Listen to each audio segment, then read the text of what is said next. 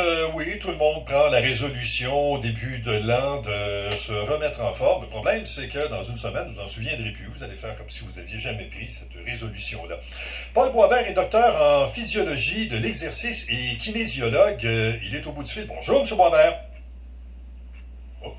Oui, bonjour, M. Boisvert. Oui, bonjour, M. Euh, Monsieur Boisvert, comment est-ce qu'on fait pour tenir nos résolutions du nouvel an de remise en forme? Parce que les yeux pleins d'eau, tout le monde nous dit avec le plus de sincérité possible qu'ils vont tenir leurs résolutions. Pourquoi ça marche pas? Mais d'abord, il faut, faut déterminer si votre résolution est un rêve, un désir, une intention ou un projet. En fait, un projet, c'est un rêve, mais avec une date d'échéance. OK. Et il faut que ce projet-là nous tienne à cœur et que ça soit personnel, donc que ce soit pas quelque chose qui vient de notre conjoint ou de l'extérieur, donc que ce soit une motivation qui soit intrinsèque, qui vient vraiment, qui est vraiment importante pour nous. Donc on doit vraiment savoir pourquoi on le fait. Souvent, il y a deux motivations importantes, soit qu'on veut quitter une douleur, quelque chose qu'on va dire plus jamais je ne ferai quelque chose ou par exemple euh, quelqu'un qui est essoufflé en montant des escaliers, qui dit je vais me remettre en forme parce que je ne veux plus être essoufflé. Mhm. Ou encore d'aller chercher des bénéfices que l'on n'a pas en ce moment, donc un plaisir qui nous manque dans notre vie. OK. Mais. Alors, alors à suite à ça, il faut pouvoir euh, prendre la décision de dire euh, ben, je vais élever mon niveau d'énergie pour déployer des efforts concrets qui vont nous amener à faire des changements dans notre vie. Donc, en fait, cette décision-là, c'est de prendre un engagement, un contrat avec soi-même. Est-ce qu'on est euh, suffisamment rigoureux avec soi-même? Parce qu'il me semble que sur l'objectif, mettons, de perdre 30 euh, livres au cours des six prochains mois, euh, quand on a perdu 5, 6, 8 et que ça commence à être plus difficile, que ça commence à être plus exigeant, que le, on, a déjà eu le test de la, de la résilience, c'est là qu'on a tendance à, à, baisser les bras. On se dit, ben, OK, je vois que je suis capable de faire un effort. Si jamais je suis bien, bien, bien mal pris, je le ferai. Puis on se contente de beaucoup moins que ce qu'on avait euh, prévu au départ? Euh, c'est une excellente question. Bon, d'abord, 30 euh, livres en 6 mois, est-ce que c'est un objectif qui est réaliste? Est-ce que c'est quelque chose qui est atteignable? Alors, il faut que notre but à long terme soit divisé en petits objectifs spécifiques qui vont être faciles à atteindre, pour lesquels on va avoir des résultats et des récompenses rapides. Donc, on va dire, par exemple, on va perdre 4 livres par mois. Donc, est-ce qu'au bout du premier mois, on a perdu notre 4 livres? Sinon, sinon 30 livres sur 6 mois, c'est long. L'autre chose, c'est que ça demande des efforts. Et ces efforts-là nous amènent hors de notre zone de confort. Mhm. Donc, il faut bien comprendre que ça prend deux mois pour faire des changements d'habitude de vie, que ce soit par l'alimentation, la perte de poids ou la remise en forme. Et durant ces deux mois-là, c'est inconfortable. Mais il faut passer à travers ces deux mois-là et et à aller chercher le plaisir qui va substituer après, après cette période-là. Donc, il y a une période de douleur à, travers laquelle il faut passer et pour laquelle les gens ne sont pas nécessairement prêts à, le faire, donc à faire les efforts, à, faire, à élever leur niveau d'énergie, être suffisamment persévérant et être discipliné.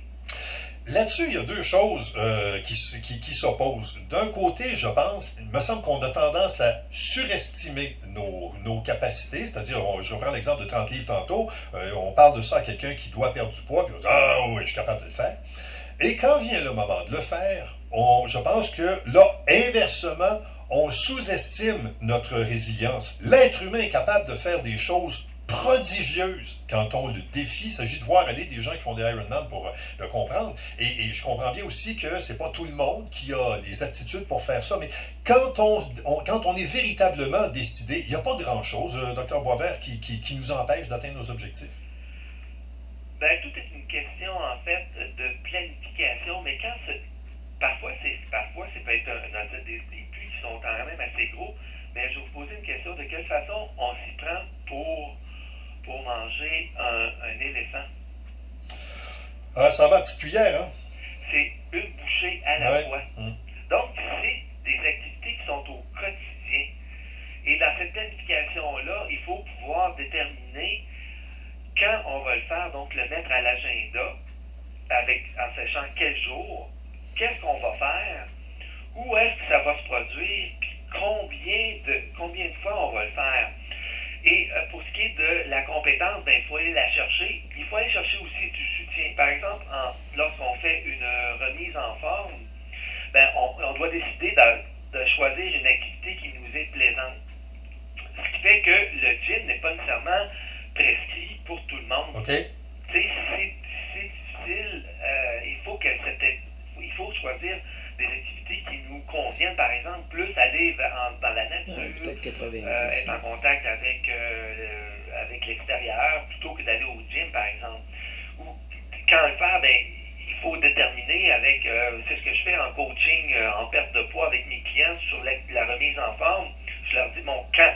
Donc, on, s'assoit ensemble, on dit, est-ce qu'on va le faire le lundi, mercredi, vendredi, par exemple, de midi à une heure ou plus avant le souper? Et là, on le met à l'agenda. Puis où est-ce que ça se fait? On essaie de prendre des, activités qui vont, se faire, qui vont se faire proche de la maison. Parce que si c'est trop loin, euh, ça va être une barrière qui, de la distance qui euh, va faire en sorte qu'au bout d'un certain temps, on, va se tanner. Euh, combien, combien on en fait? Ben, on en fait-tu trois fois une trois fois une demi-heure ou trois fois une heure, modéré ou intense. Donc, il faut vraiment le, faire cette planification-là si on veut qu'au quotidien, on puisse euh, respecter notre engagement. Donc, la clé, c'est d'être capable d'intégrer ça dans nos activités. Il y a beaucoup de gens qui le font très tôt le matin, par exemple, parce que c'est un des rares moments où on a 100% contrôle de notre horaire. C'est vous et seulement vous qui décidez de l'heure à laquelle vous vous levez. Alors que, par exemple, le soir, il peut y avoir toutes sortes de choses qui interviennent au cours de la journée qui vont euh, euh, modifier notre horaire. Exactement, mais en autant que ça soit l'agenda, parce que si on s'en remet à dire est-ce que ça me tente ce matin, il ne faut pas trop se fier à, nos émotions, il faut plutôt se fier à ce qu'on a décidé qu'on allait faire et euh, que ce soit notre agenda. Donc, c'est à notre agenda, on, on sait que c'est ça a été quelque chose qu'on veut faire, donc on le fait parce que c'est là. Et non pas de dire est-ce que ça me tente ou non ce matin. L'autre chose, c'est d'aller chercher, euh, par exemple, un, camarade ou une camarade d'exercice ou d'avoir le soutien, annoncer, par exemple, sur Facebook que l'on va perdre prochains mois. Ça va nous permettre d'avoir du soutien, de dire, les gens vont dire, oui, euh, c'est une bonne chose, tu vas voir, tu vas avoir des, des, des bénéfices importants là-dessus. Et on va vouloir respecter notre engagement parce qu'on l'a annoncé. Avant. Ouais, comme arrêter de fumer? Ça, c'est important. On le dit devant tout le monde, il y a des témoins, c'est plus gênant d'arrêter dans ce temps-là. Oui, c'est ça. Autrement, ben, il faut aller euh, aplanir des obstacles euh, et peut-être prévoir qu'est-ce qui pourrait nous empêcher d'être disciplinés ou euh, d'abandonner en cours de route. Dites-moi, la psychologie chez les hommes est-elle très différente de celle chez les femmes? Il me semble qu'on ne s'entraîne pas de la même façon ou pour les mêmes raisons. L'aspect émotionnel chez les femmes est beaucoup plus important que celle des hommes. Ce que je vois en coaching avec les hommes, c'est les gars vont dire, ben, ils prennent une décision, ils vont dire, ben, dis-moi comment je vais le faire, puis je vais le faire. Il y a comme moins de, de, prérogatives émotionnelles pour décider de, le faire ou non. Euh, plus particulièrement, par exemple, par rapport à la, à la nourriture, surtout s'il y a des composantes euh, de compulsion alimentaire, par exemple. Chez les gars, c'est moins fréquent. Donc, on a moins chez les hommes à, euh, à dealer, si je peux m'exprimer ainsi, sur euh, les aspects euh, émotifs. Dites-moi, sans s'embarquer dans une guerre des sexes, est-ce que statistiquement, on peut établir que, par exemple, les hommes vont être plus tenaces que chez les femmes quand il s'agit de se remettre en forme et qu'il y, y, a davantage de, de chances qu'un sexe ou l'autre mène à bien son projet? Ben, euh, les, les, hommes, c'est à peu près presque deux, c'est presque deux pour un, là.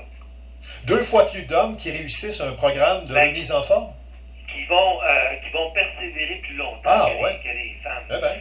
Mais c'est pour ça que pour les femmes, il faut aller chercher euh, peut-être un meilleur soutien. Euh, de le faire tout seul, c'est difficile.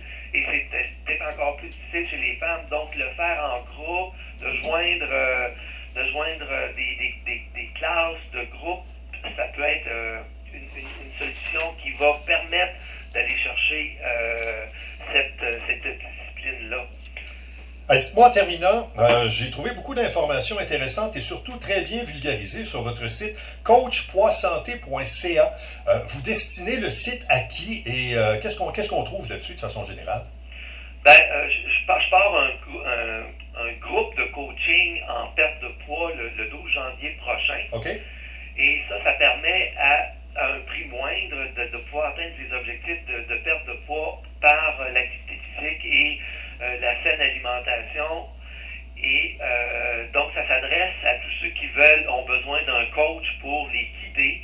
Moi, je me trouve, je me, je me trouve comme un, guide motivateur pour faire ces changements d'habitude de vie qui euh, vont euh, nous servir à long terme.